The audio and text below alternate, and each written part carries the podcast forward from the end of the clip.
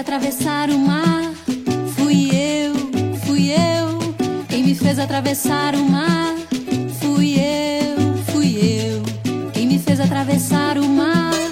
Fui eu, fui eu. Quem me fez atravessar o mar.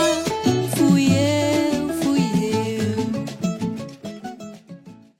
Olá a todas e todos. Sejam muito bem-vindos e bem-vindas a mais um episódio de Falando Baleias.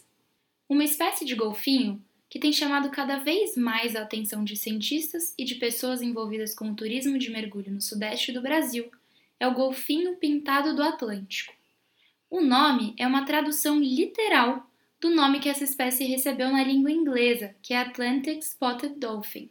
O termo Atlântico é uma referência à única bacia oceanográfica em que essa espécie ocorre. Não tem registros dessa mesma espécie nos oceanos Pacífico e nem Índico.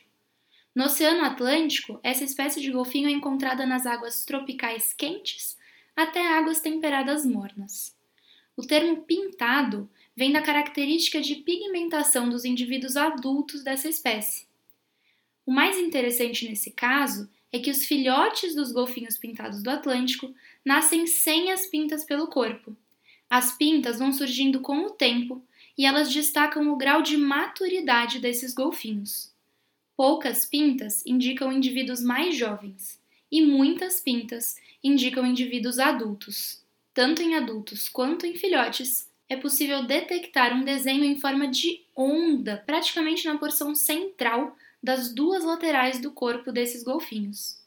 Essa onda parte desse setor mediano do corpo e tem a sua crista direcionada para a base da nadadeira dorsal.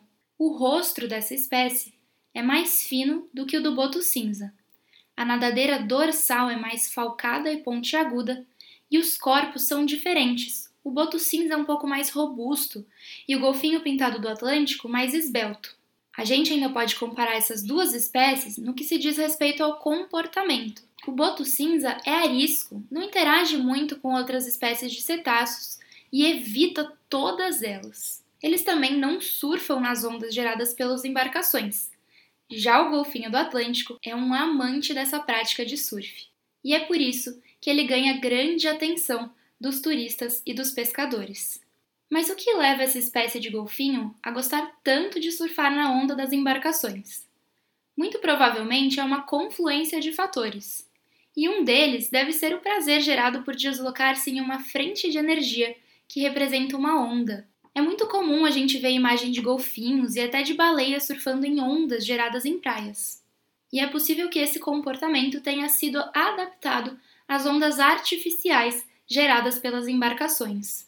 Outro fator que pode levar os golfinhos a surfar nas ondas das embarcações é a estrutura social dessa população. É bastante comum que algumas espécies de golfinhos formem grandes aglomerações, constituídas de grupos sociais distintos. Há grupos de fêmeas com seus filhotes, grupos de apenas juvenis, grupos de machos adultos, grupos de fêmeas adultas e grupos mistos de machos e fêmeas adultos.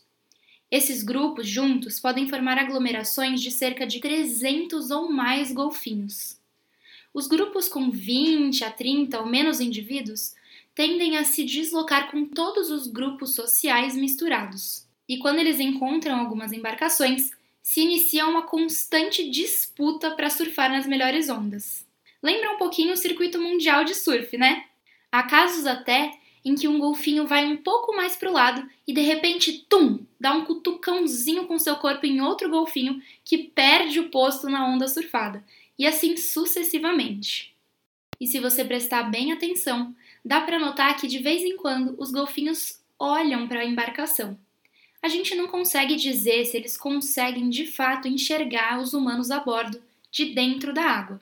A gente sabe que quando eles tiram a cabeça para fora da água, há uma acomodação dos olhos que permitem que eles enxerguem o mundo fora da água. E aqui vai uma dica se você já esteve nessa situação de encontrar os golfinhos surfando na onda da embarcação. Não pare a embarcação. Eles gostam mesmo das ondas, e se você parar a embarcação, as ondas vão terminar e eles vão embora.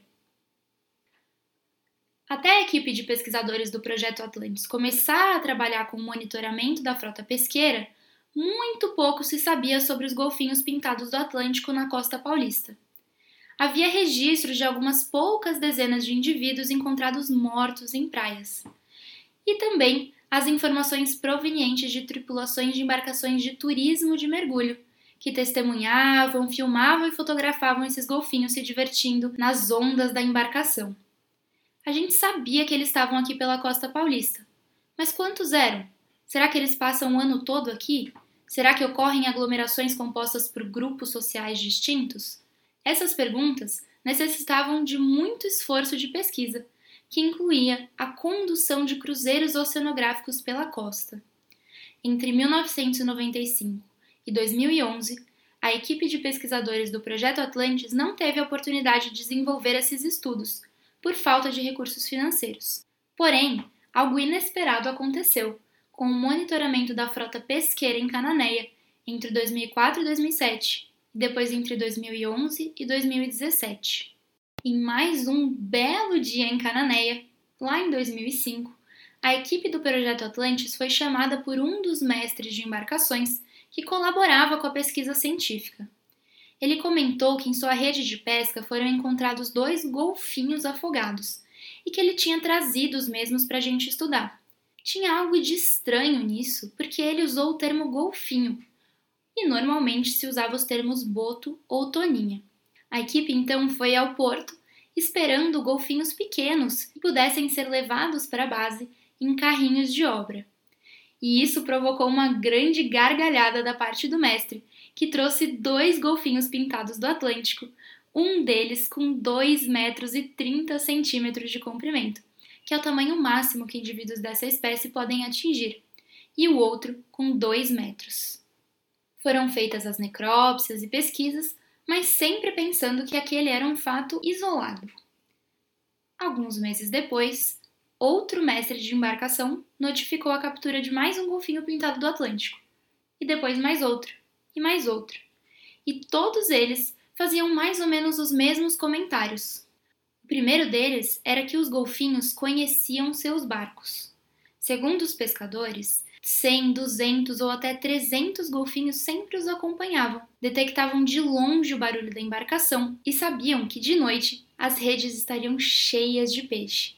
Um banquete à disposição dos golfinhos mais atrevidos.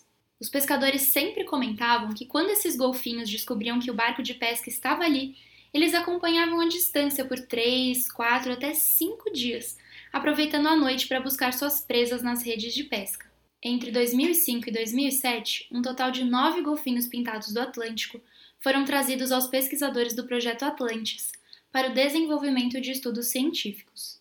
O primeiro estudo elaborado, que chamou a atenção da comunidade científica, foi relacionado com a investigação dos hábitos alimentares desses golfinhos. Esse estudo compartilhou com a comunidade científica que a dieta desses golfinhos incluía um mínimo de oito espécies de peixes, que foram identificados ao se analisar os otólitos, cinco espécies de cefalópodes e uma espécie de camarão. Seis dessas espécies foram reportadas pela primeira vez como item alimentar desses golfinhos.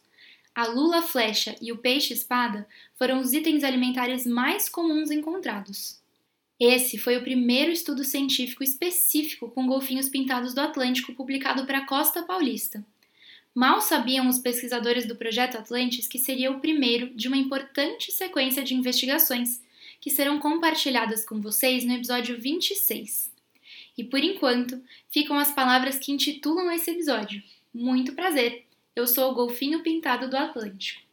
Muito obrigada! Nós nos vemos no próximo episódio de Falando Baleias. Ela é ela,